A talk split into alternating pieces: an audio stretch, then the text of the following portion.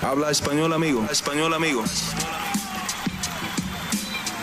Damas y caballeros, están escuchando Hablemos MMA con Jerry Segura. ¿Qué tal, gente? Bienvenidos al episodio número 31 de Hablemos Live. Ya pasamos las 30 ediciones de este programa que se inauguró a principios del 2022. Eh, muy buenas noches a todos. Como siempre, aquí Dani Segura, periodista para MMA Junkie y el host a quien hablemos MMA.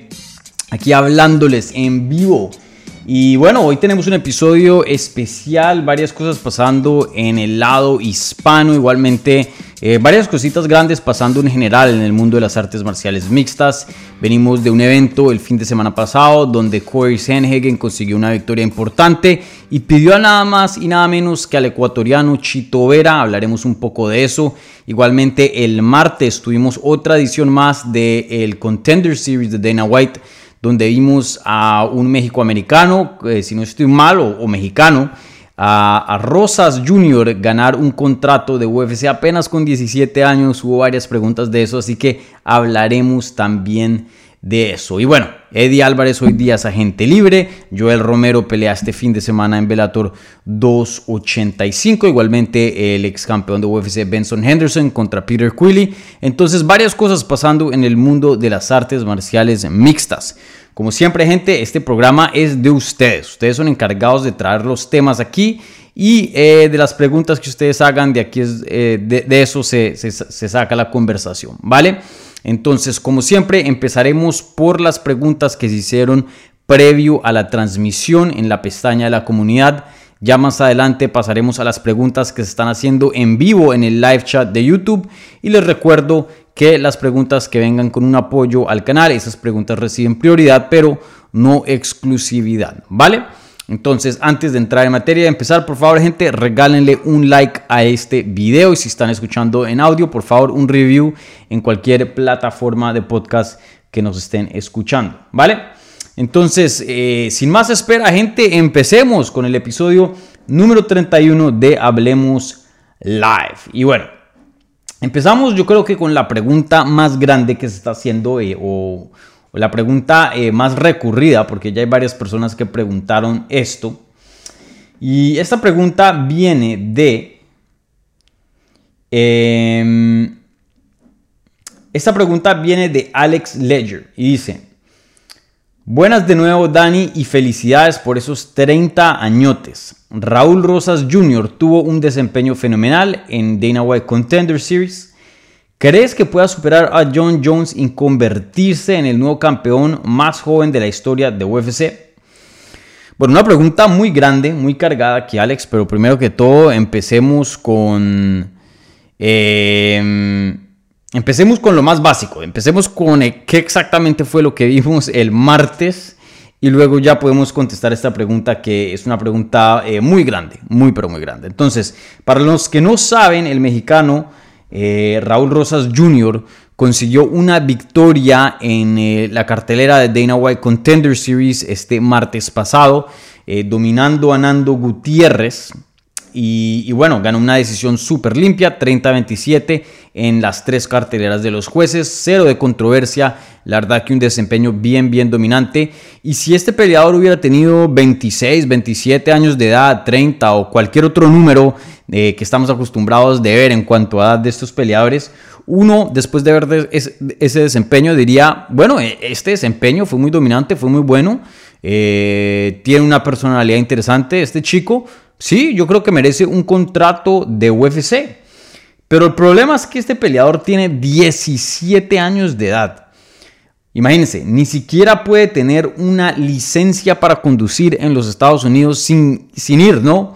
Con eh, algún mayor de edad al lado de él. O sea, está lejísimos, está a cuatro años de poder tomar legalmente en los Estados Unidos, a un año, eh, pues en los países, en la mayoría por lo menos de los países latinoamericanos. Entonces, eh, yo había sugerido, yo había dicho, hey, eh, pues obviamente eh, no le quiero quitar nada a, a, Raúl, un desempeño muy bueno. Como dije, normalmente cualquier otro peleador probablemente le hubieran dado un contrato y no hubiera, no hubiera ninguna controversia o ningún pero.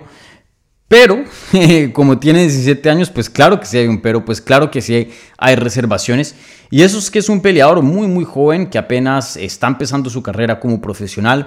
Mucha gente dice, hey, pero tiene seis peleas como profesional. Y, bueno, sí, eso no es un número chico, ¿no? Eh, hay peleadores en UFC que han empezado con menos. Pero de todas maneras, eh, son seis peleas que se dieron en el transcurso de un año.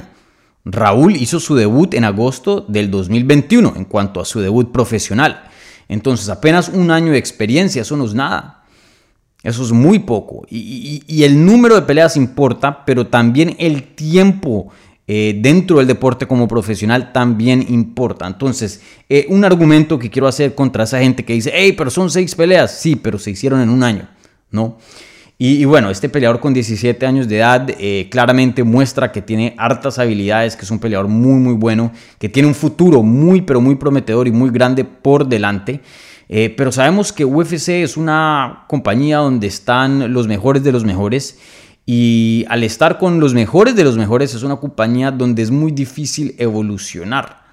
Eh, usualmente los peleadores que ya llegan a UFC por lo general ya tienen bastante experiencia, ya han aprendido de varios errores, ya han aprendido muy bien de cómo hacer cortes de peso, eh, de pelear con diferentes estilos, eh, de conocerse a sí mismos, de conocerse a sus cuerpos, etcétera, etcétera, de lidiar con los medios mientras siguen creciendo en sus carreras.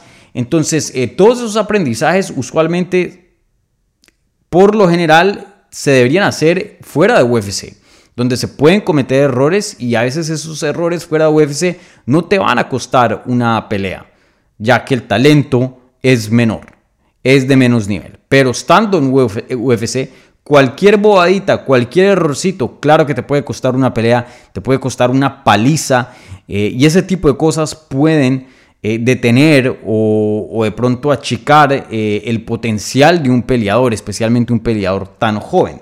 Entonces, lo que yo había sugerido es, hey, denle el mismo trato que le dieron a Mackenzie Dern, la campeona de Jiu-Jitsu, una de las mejores jiu-jitseras que ha existido en, eh, hoy día. denle el, el, mismo, el mismo trato y eso qué es lo que es un contrato de desarrollo. Es decir, eres peleador de UFC, no puedes firmar con Velator, no puedes firmar con eh, cualquier otra promotora, PFL o, lo que ustedes quieran. Estás en contrato con nosotros, pero nosotros te mandamos a pelear en promociones locales y nosotros te pagamos. Hicieron eso con Mackenzie Dern. Mackenzie Dern peleó en, LFA, si no estoy mal, y en varias promotoras, hasta que fue cogiendo experiencia, experiencia. ya cuando tenía una base, Ahí fue cuando la mandan a UFC ya un poco más... Eh, un poco más eh, experimentada en cuanto a, al deporte, pero no solo es un poco más avanzada y ya experimentada con la edad, ¿no? En, solo el simple proceso de, ser humano, ¿no? Entonces, eso era lo que yo quería ver de Raúl Rosas. Y vuelvo y lo digo, no creo, no es porque piense que no esté listo para UFC, porque creo que hoy día puede conseguir victorias, creo que le vi ese nivel eh, pero es para poder dejarlo respirar un poco y para cerciorarse y tener mucho, mucho cuidado de que no se le detenga el desarrollo a este peleador. De todas maneras, nada más vimos una pelea contra un peleador de un estilo, Nando Gutiérrez. No sabemos cómo se ve, no sabemos otras carencias que tenga en su juego, o qué necesita o qué no necesita. Entonces, eh, vuelvo y lo digo, eh, no estoy de acuerdo con que Dana White le hubiera dado el contrato. Eh, felicito a, Raúl por hacer historia y volverse el peleador más joven en firmar con, con, UFC, sin duda un logro. Y, estoy seguro que, eh, y espero que tenga una carrera muy prometedora y, tenga buenos momentos dentro de la compañía. Pero yo, gente, que he visto este deporte por muchos, muchos años, he visto prospectos que firman muy, muy temprano a UFC y no les dan tiempo de desarrollo y pasan de ser promesas muy grandes a peleadores promedio. Mickey Gall es un gran ejemplo, que entró a UFC más mayor que Raúl, con un poquito menos de experiencia, pero mayor. Eh, entró a UFC viéndose muy bien, prometía bastante pero no pudo evolucionar, no pudo dar el siguiente paso y luego se volvió un peleador promedio y hoy día no se encuentra dentro de la compañía. Sage Northcutt, el mono, ¿se acuerdan que era un super atleta? Harta experiencia en el karate, eh, ya tenía varias peleas como profesional, un poco más eh, mayor que Raúl, eh, se veía muy bien, pintaba para grandes cosas, al principio de su carrera se vio excelente, pero ya cuando se topó con talento, mucho más duro, no pudo dar ese paso. Y francamente, después de tener tan gran nombre y después de estar en, posiciones muy importantes, creo que hasta llegó a encabezar eventos estelares de UFC, em, ya no le podían dar un paso para atrás porque ya tiene cierta fama y eso obviamente le impactó en su evolución, terminó yéndose de UFC y hoy día Sage Northcutt se habla muy poco de él. Entonces, pueda que ese no sea el caso de Raúl. Pueda que Raúl, como dice la pregunta, se convierta en el peleador más joven eh, en ganar un campeonato de UFC. Sí, claro, esas posibilidades existen, pero vuelvo y lo digo, es mejor, eh, especialmente teniendo tanto tiempo en las manos, porque Raúl apenas tiene 17, es mejor tener un poco de precaución, es mejor intentar tomar los menos riesgos posibles. Entonces, ahí veremos sin duda un experimento muy muy interesante. Estoy entusiasmado a ver la carrera de Raúl dentro de UFC. Vuelvo y lo digo, lo felicito porque sí, claro, el desempeño merita un contrato de UFC. Hace historia como el peleador más joven que entra a la compañía y bueno, especialmente siendo latino, pues felicidades a Raúl. Sin duda un momento muy muy bacano, muy chévere para su carrera él, pero ahí tengo mis mis temores, mis temores. Em, de hecho, eh, y bueno, para contestarte, Alex, específicamente la pregunta, ¿crees que pueda superar a John Jones y convertirse en el nuevo campeón más joven de la historia de UFC? Muy temprano para decirlo. Eh, John Jones se volvió campeón a los 23 y él tiene el récord por ser el campeón más joven de la historia de la compañía. 23. Brother, esos seis años o sea, tiene un, gap, un espacio de seis años, Raúl. Es, así es tan joven este peleador. Entonces es muy difícil eh, decir, ya que eh, solo basado en una pelea no se puede decir, em, no se puede analizar completamente. Uno lo quiere ver con diferentes estilos, un jiu-jitsu, un luchador, alguien que tenga una, buena defensa de ribo, alguien que sea alto y flaco, alguien que sea bajito y, con fuerza y potente, alguien que sea un muy buen striker, alguien que tenga volumen, alguien que tenga poder. Después de que lo veamos con tantos estilos, ahí sí nos eh, pintará un poco eh, una imagen más completa de quién es Raúl Rosas Jr. como peleador. Por ahora vemos que es un grappler talentoso, eh, un niño con eh, harta pasión, eh, un buen atleta, un joven bien, bien dedicado a este deporte y, bueno, y una, con una personalidad muy interesante. Entonces, por ahora, vuelvo y lo digo, pinta para tener un futuro muy bueno. Creo que mm, cualquiera que te contestaría esta pregunta se, se está apresurando. Es muy difícil o casi que imposible tener una respuesta o por lo menos un análisis educado eh, para esta pregunta. Todavía eh, estamos a etapas muy, pero muy, muy tempranas para poder decir si este joven vaya a ser historia como el campeón más joven de UFC. Que tiene la oportunidad debido a que tiene seis años para hacerlo. Sí, claro, está ahí. Pero primero veamos su debut en UFC y dos o tres peleas dentro de UFC antes de hacer esa pregunta, ¿vale? Pero muy buena pregunta, Alex. Eh, aún así pienso que, sí vale la pena pues traer el tema a la luz, ya que pues es algo histórico, ¿no? Vuelvo y lo digo, Rosas aquí haciendo historia. Bueno, ahora pasamos a... Ah, y para recordarles, o bueno, recordarles no, eh, voy a entrevistar a Rosas. Eh, más adelante al final del programa les digo cuándo, eh, para que puedan estar ahí atentos a, esperar esa entrevista, ¿vale? Pero se va a pasar por aquí en el canal. Así que les doy eso. Y también otras personitas van a estar aquí en, el canal. Anuncio al final de la transmisión. Pero sí, Tendremos a, Rosas por acá. Mm, esta siguiente pregunta viene de Jesús Urciaga. Y dice, ¿qué onda, Ani? Happy belated birthday, bro. O sea, feliz cumpleaños. Gracias. Espero que se la haya pasado muy bien. La pasé muy bien, sí. ¿Alguna vez habías visto un corte peor que el que le hicieron a Robocop, solo cortes, sin mencionar fracturas de pie como Anderson o hematomas como Mark Hominick. Saludos como siempre. Eh, bueno, para los que no saben, sí, el brasilero eh, Robocop peleó el sábado pasado, ganó, le ganó a, a, a, y, le hicieron una cortada pero inmensa aquí en la frente. Eh, fue asqueroso, fue una cortada pero brutal. Y, bueno, y eso trajo... Em, eso trajo la pregunta de si esta cortada o no es la más fea que se ha visto en la historia de las artes marciales mixtas. Sin dudas han, habido cortadas, pero brutales. Y, esta creo que sí tiene que estar en las top 15 por lo menos. Eh, hay una en especial eh, que pasó hace mucho tiempo, creo que como a 2008 más o menos, de Marvin Eastman, si no estoy mal, cuando peleó contra Rampage Jackson en UFC. Em, esa cortada para mí, por ahora, sigue siendo la número uno. Parece como si le hubieran dado, literalmente hubieran cogido una pala y le hubieran hecho así, ¡pum!, en la cara.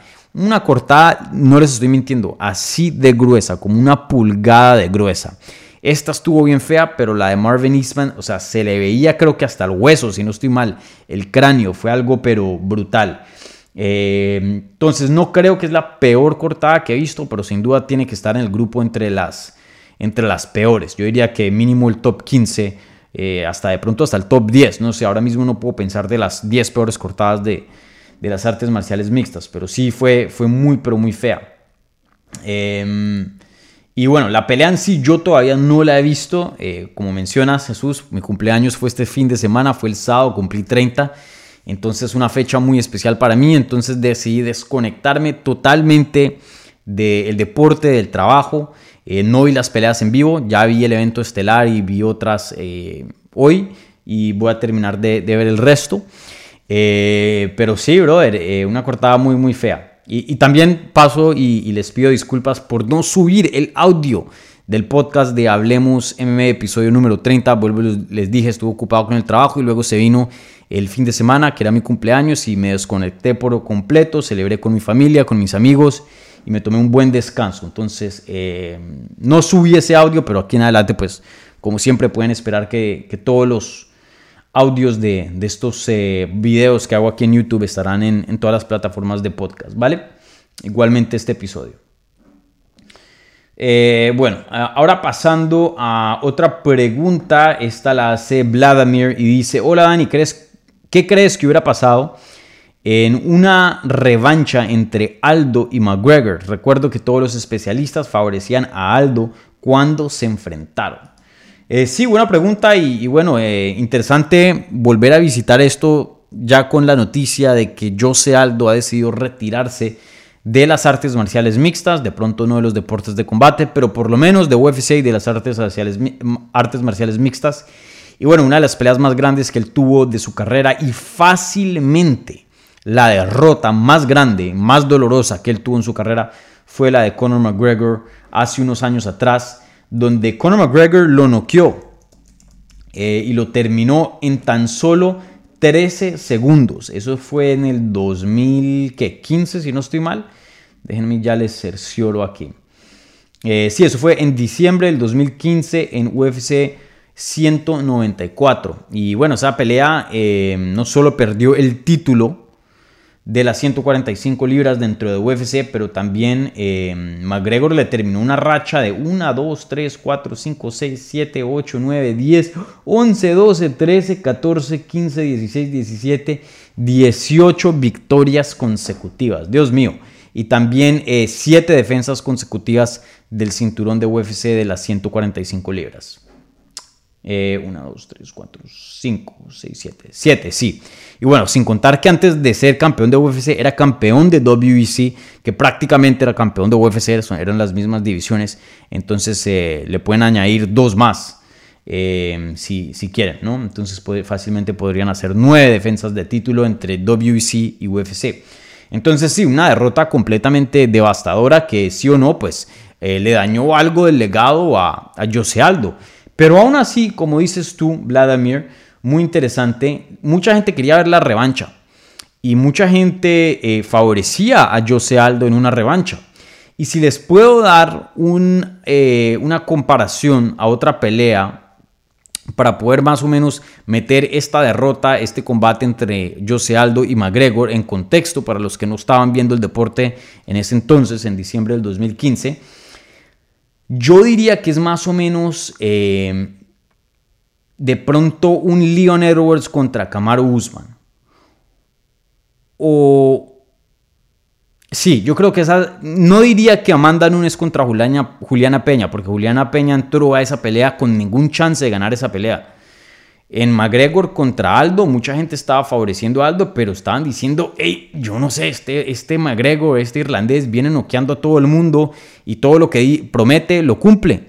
Entonces sí había algo de misterio, sí había algo de duda. Entonces mm, yo creo que es más como la de la de Leon Errors contra Kamaru Usman y no al 100%, creo que obviamente hay muchas diferencias, pero lo digo que es similar en el sentido de que era una pelea entrando al combate, que se sabía que el, retador era una amenaza al campeón, eh, pero no se esperaba una derrota por nocaut así tan devastadora. Y especialmente en 13 segundos. O sea, la pelea ni se desarrolló. Empezaron a pelear y en la primera combinación McGregor lo noqueó.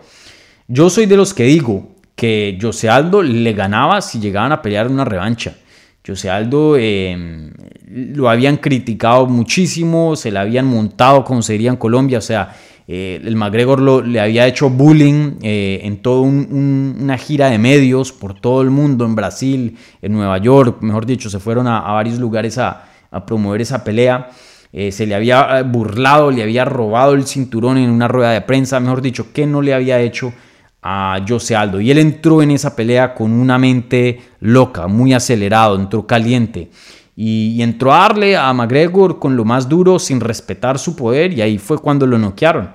Y, bueno, después de eso lo finalizaron vía knockout técnico en acumulación de golpes, pero nunca lo noquearon de esa manera donde haya quedado fuera de sus facultades y, sin poder responder, sin poder seguir peleando.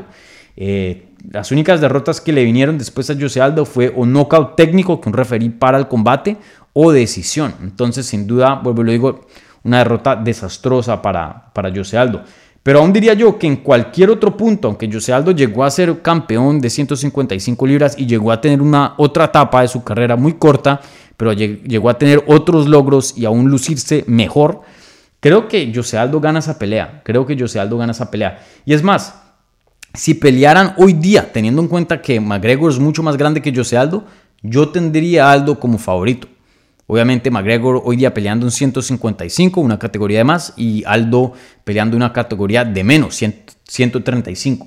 Yo aún así tendría como favorito a Jose Aldo. Entonces, eh, por alguna razón, yo, eh, McGregor no, no quiso esa revancha porque se suponía que iba a pasar, se suponía que iba a bajar a unificar el título de las 145 libras contra Jose Aldo, ya que después de esa pelea Jose Aldo va y pelea con Frankie Edgar por el cinturón interino, mientras McGregor va y se recupera también de una lesión y va y captura el cinturón de las 155 libras.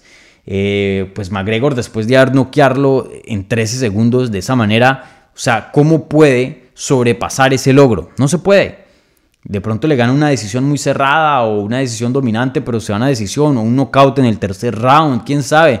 Pero ya un mejor desempeño no se puede hacer, o sea, ya lo mejor que pudo haber hecho lo hizo. Entonces, eh, se entiende también por qué eh, McGregor no quería esa revancha y vuelvo, le digo, una pelea muy, muy riesgosa, donde, donde yo creo que hubiera perdido y, estoy de acuerdo contigo, Vladimir. Mucha gente lo tenían a, Jose Aldo como favorito para una revancha, pero obviamente... Eh, no, se dio. Martínez Sandoval Gabriel dice, hola Dani, ¿quién crees que ganaría Alexander Gustafsson o Dominic Reyes? Ambos en su prime. Gustafsson, fácilmente. Eh, Gustafsson, Dominic Reyes, pues eh, cuando peleó con John Jones peleó excelente y tenía un muy muy buen nivel, pero Gustafsson en sus mejores tiempos era un animal completo. Eh, casi que le gana a John Jones y casi que le gana Daniel Cormier, dos de los mejores eh, en la historia de esa categoría. Entonces, eh, Gustavo Gustafsson, un animal completo. Un muy buen, un muy buen peleador. Esta pregunta viene ahora de CDC y dice, em, ¿qué lectura tienes de la pelea entre Mitchell y Evloev? ¿No crees que la UFC pueda quemar, entre comillas, alguno de estos dos prospectos al enfrentarlos ya. Eh, no, CDC. Em, hay veces que topar a dos prospectos cuando hay otras opciones en la división no tiene sentido, ¿no? Pero en este caso, ya muchos veteranos como Edson Barbosa va a pelear contra Ilia Topuria, otro prospecto. Ya hay varios veteranos que están ocupados, que tienen peleas. Eh, y bueno, estos dos quieren pelear por el título. en, en algunos en algunas situaciones tienes que hacer peleas entre prospectos, tienes que eliminar a un contendiente sí o sí. Y, bueno, creo que este es uno de estos casos. Creo que esta pelea tiene sentido, entonces no tengo temor de que UFC va a arruinar o, quemar a, un prospecto aquí. No creo que eh, es una pelea que tiene sentido. En cuanto a la lectura, muchas veces cuando dos grapplers pelean, se cancelan y se vuelve una pelea de pie. Pero a mí me da la impresión de que estos dos sí van a luchar, sí van a pelear en el grappling. Creo que Bryce Mitchell tiene mucha confianza en su juego de Jiu-Jitsu y piensa que tiene una ventaja sobre el ruso. Y pienso que Evloev con su lucha y su fuerza física, pienso que él también cree que tiene una ventaja contra Micho. Entonces sí pienso que estos dos peleadores se van a querer retar en el suelo no creo que Evloev le va a comer a Micho y viceversa, por decirlo así. Entonces, claro, también vamos a ver algo de pie, porque la pelea empieza de pie, pero sí pienso que en algún punto la pelea va a ir al suelo. Y ahí no sé muy bien qué es lo que va a pasar exactamente. Yo me voy con Evloev.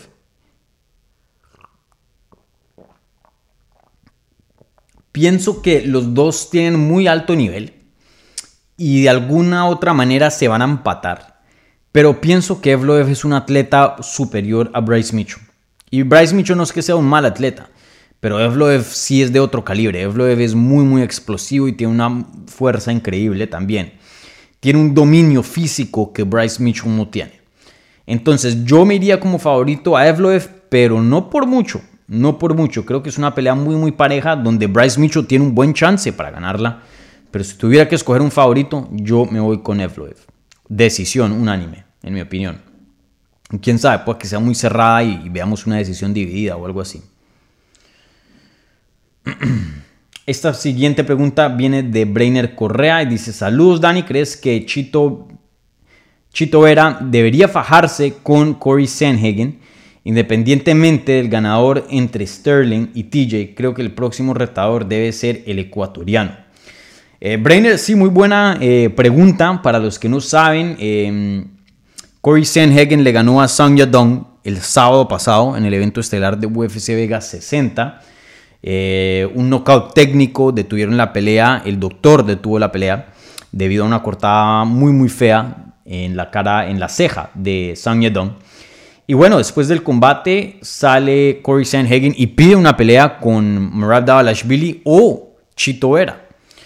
Y, bueno, muy interesante porque em, de todas las personas que pide, pide a dos de los más duros. Creo, que hay peleas igual de grandes que de pronto son un poco más fáciles.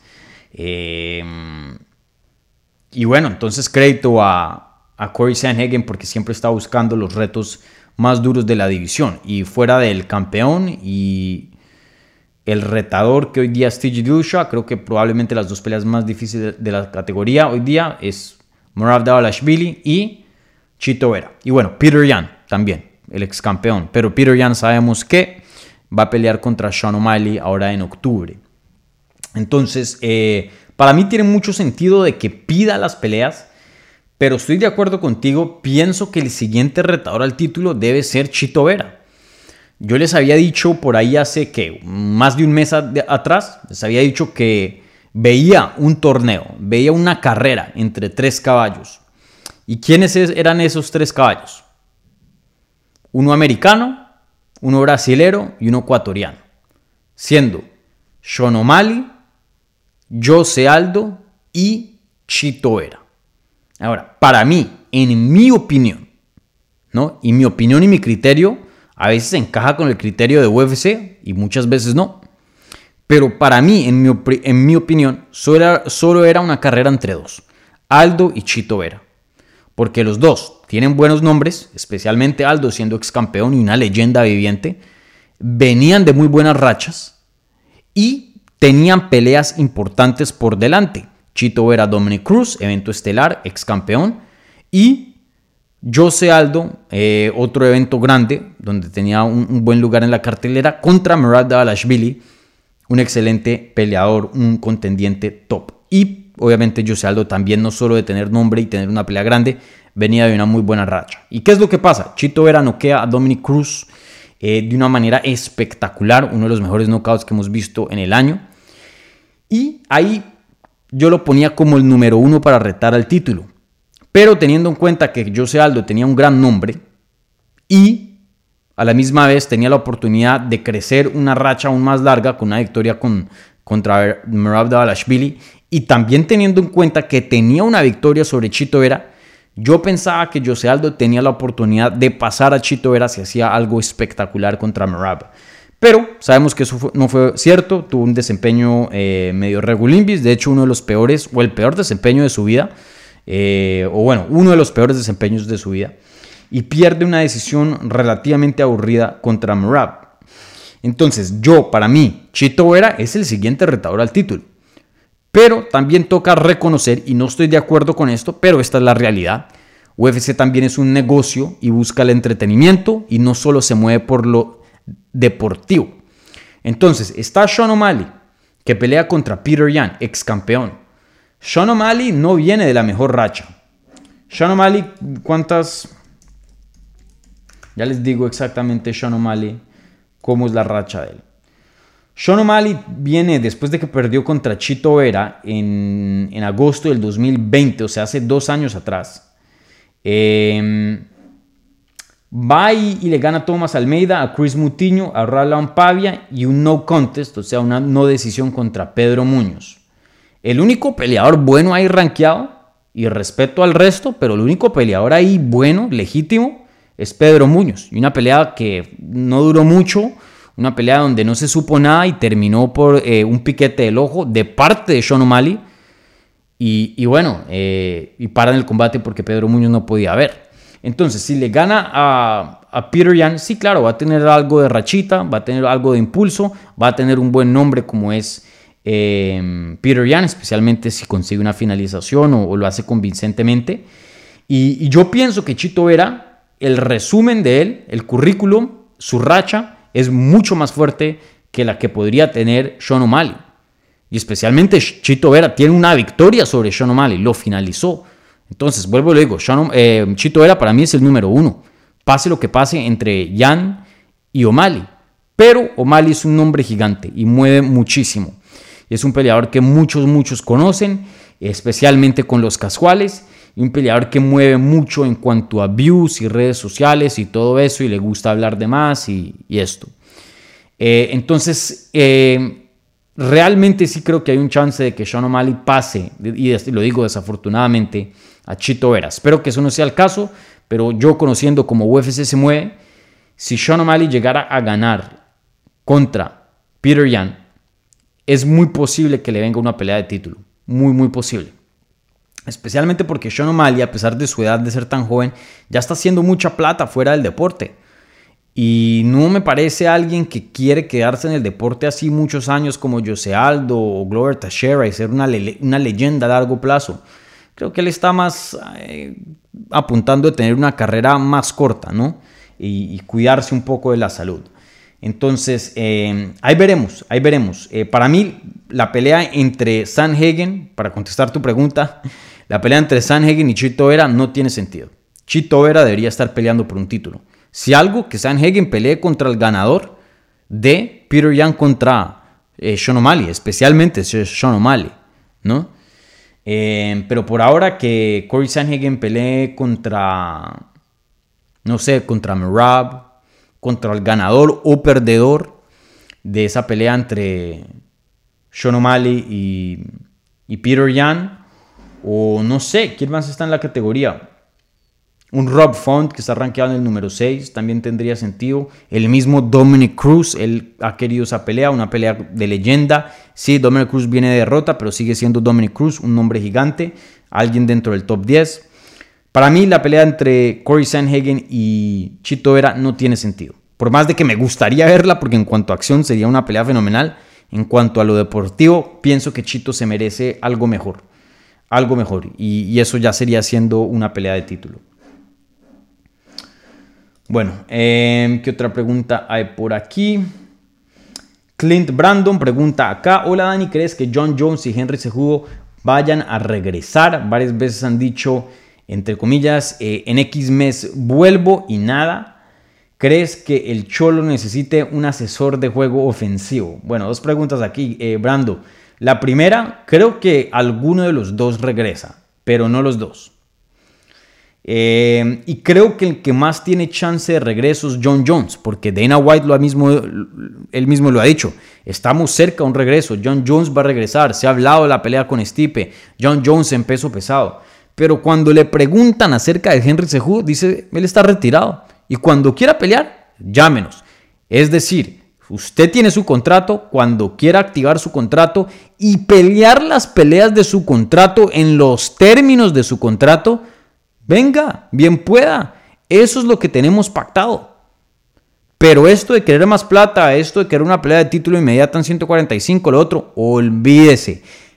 Ya Dana White, mire, las preguntas le pasan así, por los hombros. Dana White no tiene mucho interés que Henry Sejudo regrese. Si regresa bien, si no, también bien. John Jones, él sí tiene un poco más de interés, ya que John Jones pues es una estrella y una figura más importante que Henry Sejudo, esa es la verdad. Eh, entonces, em, veremos, veremos qué pasa. Pero vuelvo y les digo, yo se las canté y se los dije. Henry Sejudo cuando se reinscribió al grupo de exámenes de USADA, que es lo el grupo que encargado en, en hacer los exámenes de antidopaje para UFC. Todo el mundo, todos los medios, todos los periodistas, todos los fans, toda la gente en YouTube. Henry Sejudo regresó, regresó Henry Sejudo. Con este lo queremos ver pelear, con este lo... Pero gente, ese nunca fue el problema. UFC nunca estaba diciendo, ah, sí, lo queremos ver, pero no está en el grupo de exámenes de USADA. Ese nunca fue el problema, el problema fue el dinero. Y eso no ha cambiado. Y no ha cambiado también para Henry Sejudo. Henry Sejudo todavía sigue queriendo más dinero. Entonces, hasta que o Henry Sejudo ceda o UFC e, ceda, no lo veremos nuevamente. Y como puse en el título de ese video, Henry Sejudo se inscribe otra vez a USA, pero siguen las mismas. O sea, no significa mucho que está inscrito nuevamente ahí. Entonces, vuelvo y le digo, creo que uno de los dos regresa, no los dos, y si tendría que apostar, John John regresa y no Henry se Eh, pero también hay un chance de que John Jones no regrese, ¿no? Como dices tú en la pregunta, en Chrome Cronchan preguntó esto. Em, perdón, no, eh, Brando em, los dos han estado hablando mucho, mucho, mucho, mucho, mucho, y nada que regresan. Como se diría en Colombia, tilín, tilín y nada de paletas. Y bueno, en cuanto a tu segunda pregunta, Brando, eh, Clint Brando, em, ¿Crees que el Cholo necesite un asesor de juego ofensivo? Sí, brother. Hay muchos problemas con, el Atlético Madrid. Y la defensa por muchos años, o la mayoría, la gran parte del Atlético, mientras estaba bajo el, del Cholo, nunca tuvo problemas defensivos, porque el Cholo es un maestro para, para la defensa. Y lo sigue, lo sigue siendo, pero el problema es que ya no tiene buenos defensas. O bueno, los tiene, José María y Savich.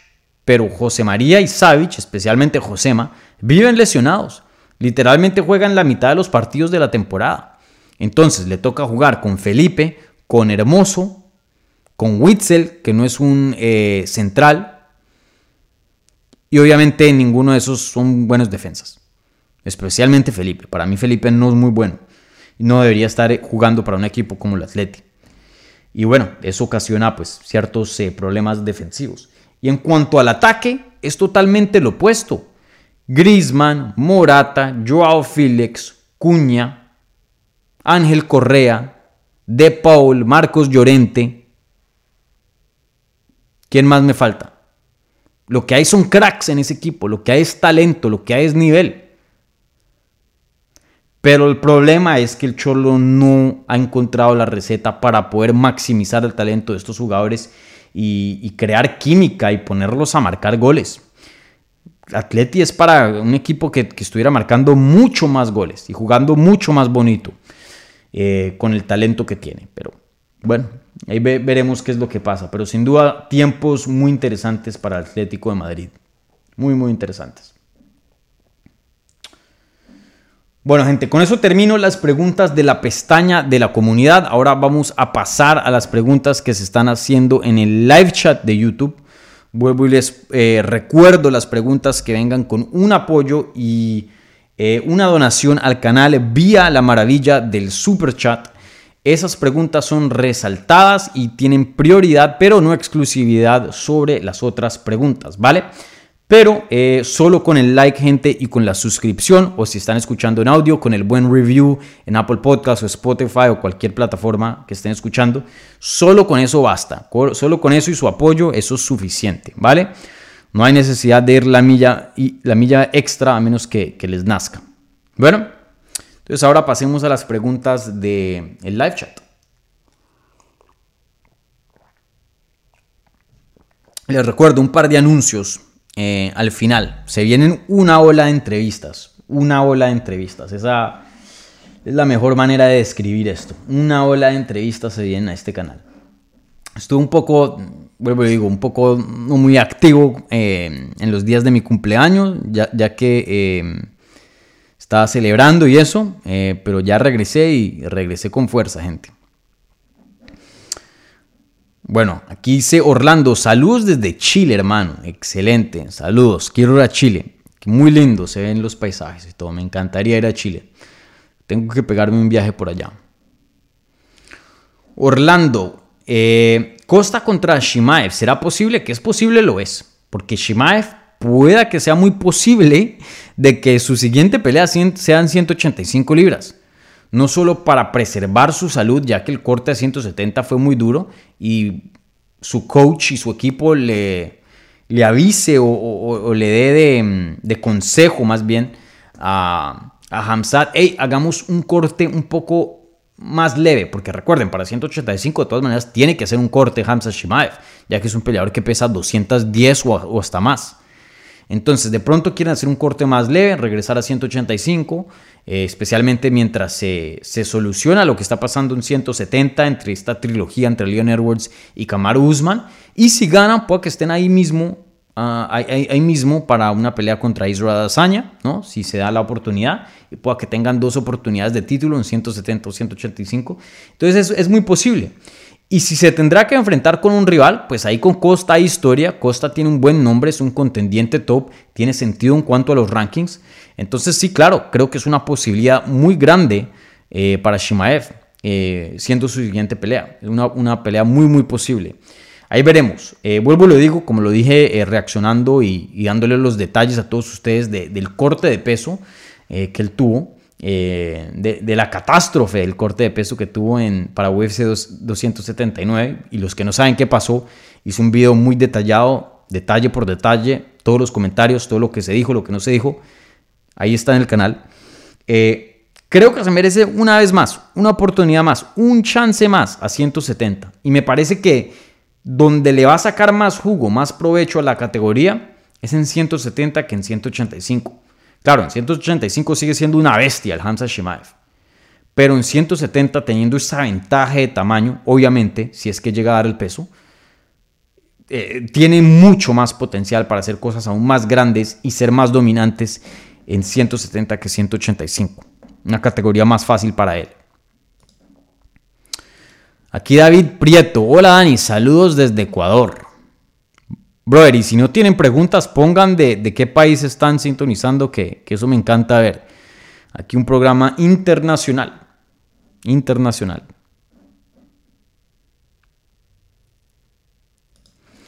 Hola Dani, para, aquí, para ti, ¿quién es el mejor 155 libras en la historia de UFC y, quién tiene, y qué tiene que hacer Oliveira para hacerlo? Eh, buena pregunta, Terry. Em, Una pregunta que toca eh, diferenciarlo, porque en inglés, debido al lenguaje, em, hay una diferencia muy clara entre the greatest of all time y the best of all time. En español se mezclan mucho las cosas, eh, estas dos cosas. The greatest es el más grande de, de, todos los tiempos y the best es el mejor de todos los tiempos. Y si hay una diferencia, el mejor no siempre es el más grande. Y el más grande no siempre es el mejor. El mejor está más amarrado a las habilidades técnicas. Y el más grande está más amarrado a logros. Tú puedes ser el mejor, pero no el más grande. Entonces, em, si estamos hablando del más grande, yo creo que sigue siendo BJ Penn, a pesar de tener una, pero una mano de derrotas, pero BJ Penn en su tiempo era un monstruo, un monstruo imparable, imparable. Y, bueno, llegó a ser campeón también de 170 libras. Yo creo que BJ Penn es el más grande, pero en cuanto al mejor, creo que Javier le gana a todos.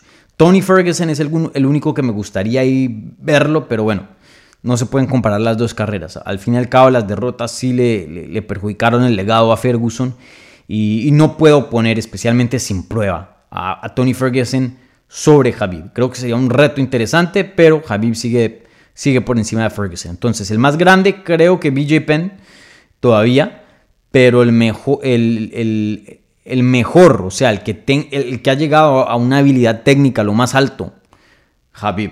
Habib le pasa por encima a BJ Penn. Si el mejor, la mejor versión de BJ Penn se topa con la mejor versión de Habib, Habib le pasa por encima, pienso yo. ¿Y qué tiene que hacer Oliveira para hacerlo?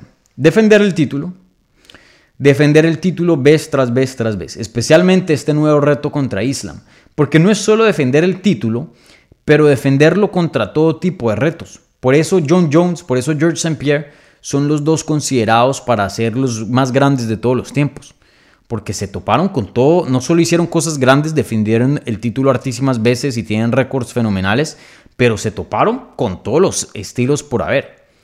Y eso demuestra qué tan bueno es el peleador, ¿no? En el caso de Habib, la, única o una de las pocas críticas de Habib es que no se topó con todos los estilos. Si ven el récord de Habib, es más engañoso, eh, eh, parece, suena más bueno de lo que es. Son puros strikers y puros peleadores con el mismo estilo. Justin Gage, un estilo muy similar al de Dustin Poirier, un estilo muy similar al de McGregor. Eh, se puede hacer un argumento que el mejor luchador con quien se topó fue Dos años y Dos años ni siquiera es el mejor luchador de UFC ni cerca.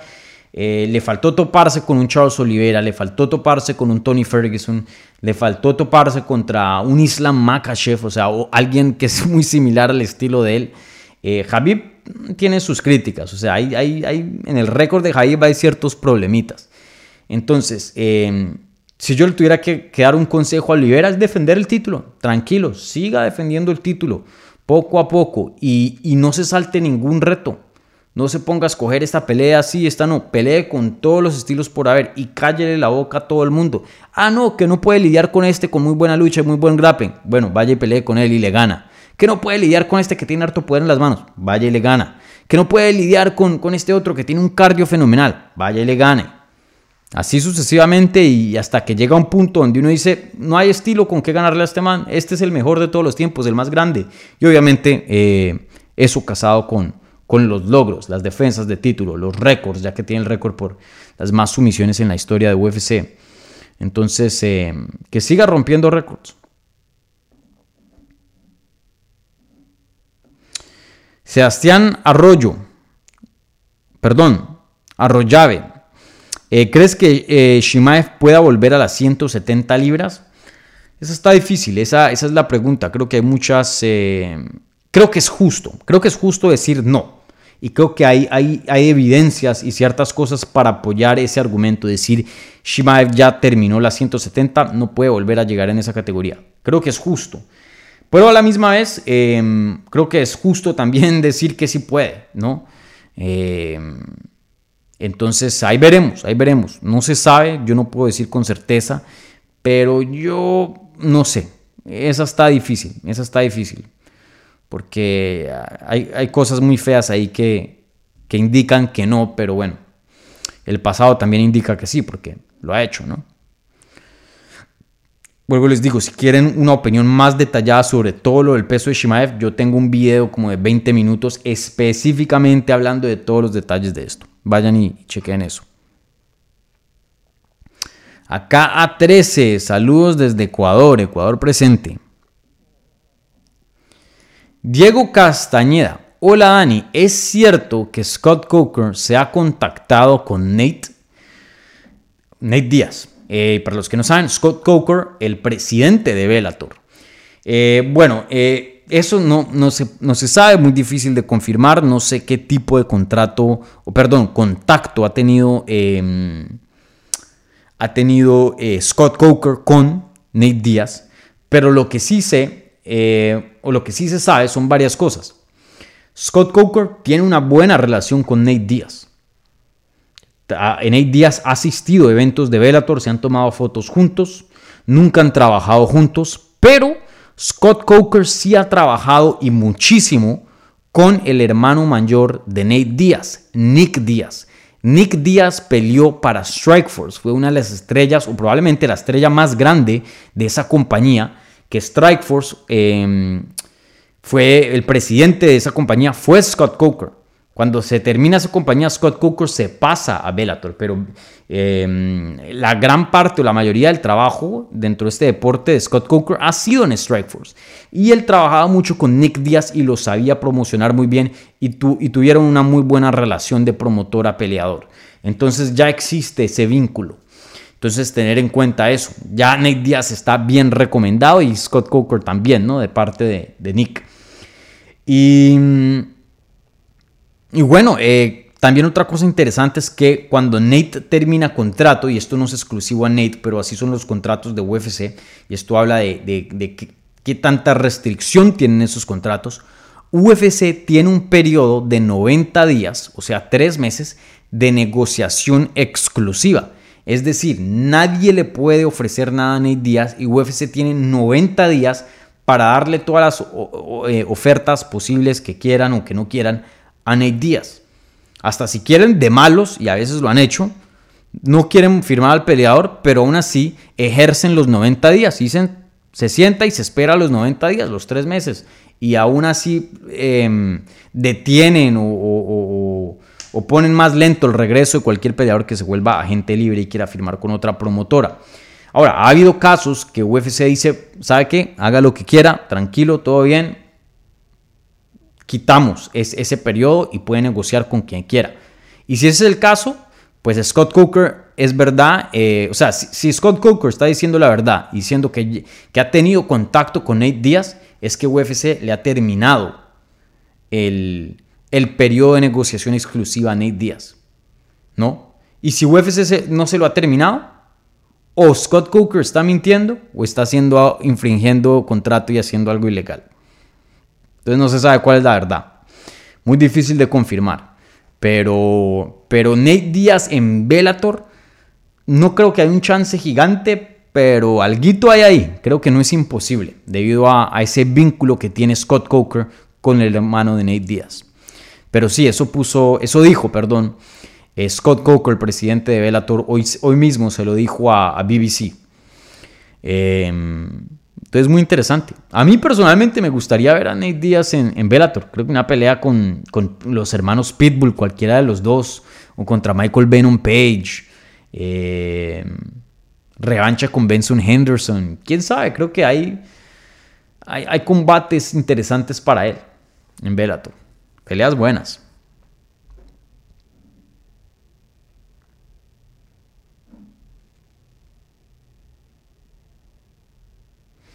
¿Qué otras preguntas hay por acá? Miguel Hernández, el mejor en MMA en español. Saludos, Dani. Muchísimas gracias, Miguel Hernández, por tus palabras. Gracias, brother. Ustedes son los mejores. Yo no soy nada sin ustedes. Alex Blest, aquí otro eh, fiel seguidor. Saludos, Dani. Saludos, Axel, perdón. Muy buenas noches.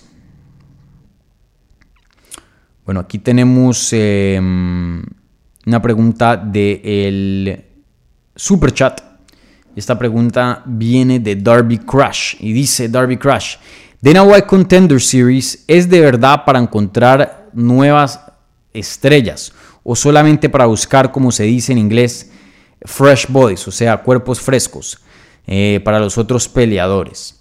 Eh, buena pregunta, Darby, y creo que es una mezcolanza de las dos cosas. Creo que no es ni uno ni lo otro, sino todo lo que mencionas. Eh, es verdad que Dana White Contender Series, e, este show de Dana White para donde se pelean por contratos, es verdad que es para encontrar cuerpos nada más, para, para encontrar relleno, como se diría, para las carteleras, simplemente otro peleador más que sea contrato barato. Porque es más difícil traer los mejores peleadores de otras promociones y convencerlos de que lleguen a UFC porque les tienen que dar aún más plata que les están dando en otras compañías o ofrecerles diferentes tratos. Pero Contender Series son jovencitos que llegan a UFC y están dispuestos. El contrato básico de Contender Series es 12 mil y 12 mil. O sea, te ganas 24 mil dólares si llegas a pelear y ganar. Si llegas a pelear y pierdes, solo te llevas 12 mil dólares, que es muy poca plata. Entonces, em, es, e, es para encontrar talento barato, eso es verdad, y encontrar relleno. Entonces puedes poner un evento estelar muy bueno, de pronto evento coestelar también, y el resto, llenarlo con puros peleadores del Contender Series que poca gente conocen, eh, pero al fin y al cabo te llenan una cartelera, te llenan el tiempo del pay-per-view o el tiempo de, las preliminares o el tiempo del Fight Night para, para cumplir con el contrato que tienen con ESPN o con cualquier otra televisora, ya debido a que tienen que poner cierto número de peleas por contrato y lo hacen de una manera barata. Pero a la misma vez es verdad que de este programa pueden surgir estrellas, ya que pues em, es un programa muy visto y dependiendo de la personalidad de la persona, del talento y del desempeño, pueda que eleve esa persona y entre a UFC con algo de impulso en vez de ser un peleador de más de eh, Contender Series han salido, eh, ha salido Sean O'Malley, eh, bueno, ese probablemente es el más grande, pero han salido hartos nombres importantes, hartos peleadores que nos han dado muy buenos combates. entonces creo que es un poquito de ambos. Se puede encontrar estrellas, pero a la misma vez no podemos em, negarnos de, de otra verdad, que es de encontrar talento barato y talento que está siempre disponible a pelear. Entonces, eh, sin duda, un, talento soldados, por decirlo así, soldados.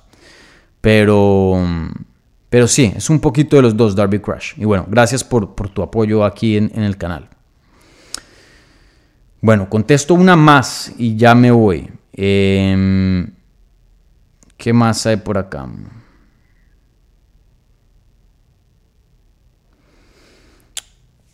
Mm. ¿Qué hay de las preguntas recientes?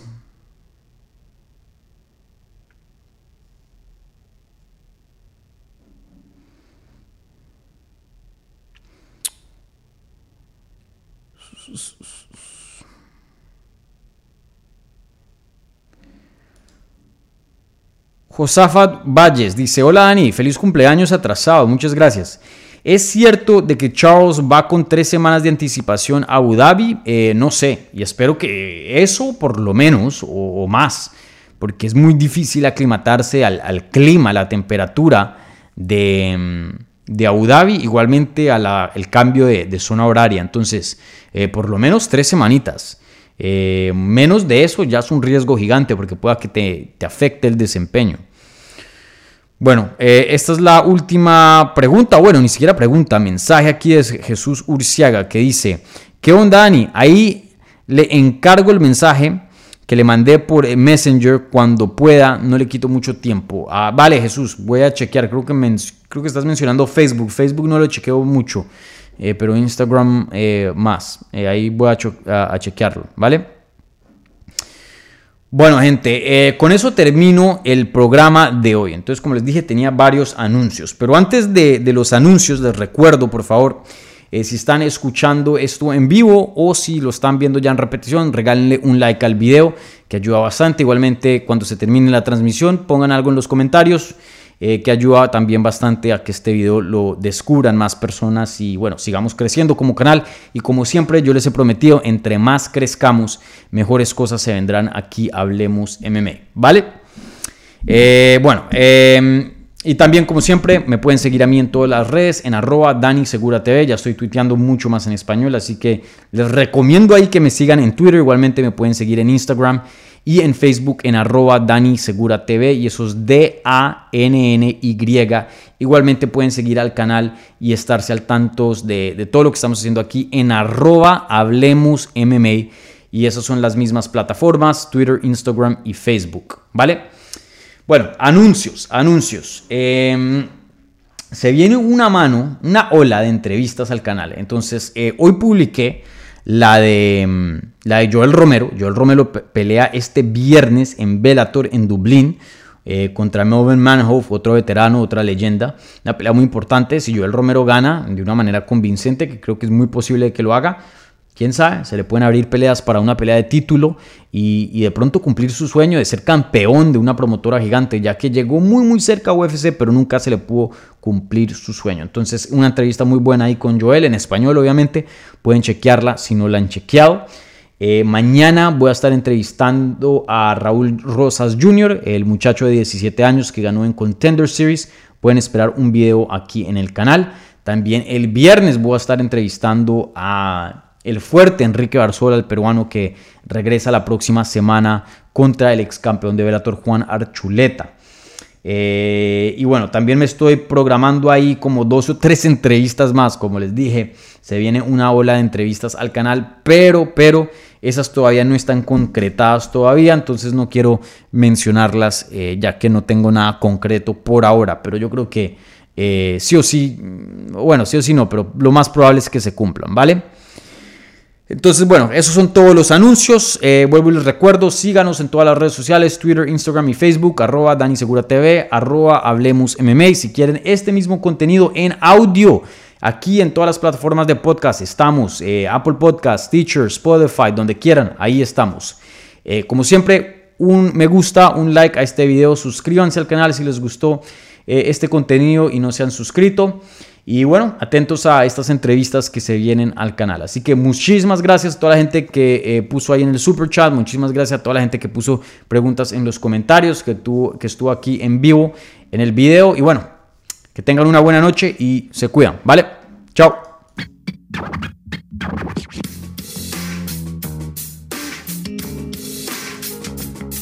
Gracias por escuchar Hablemos MMA. Si les gustó el show, los invitamos a que se suscriban en su plataforma favorita de podcast para recibir episodios semanales.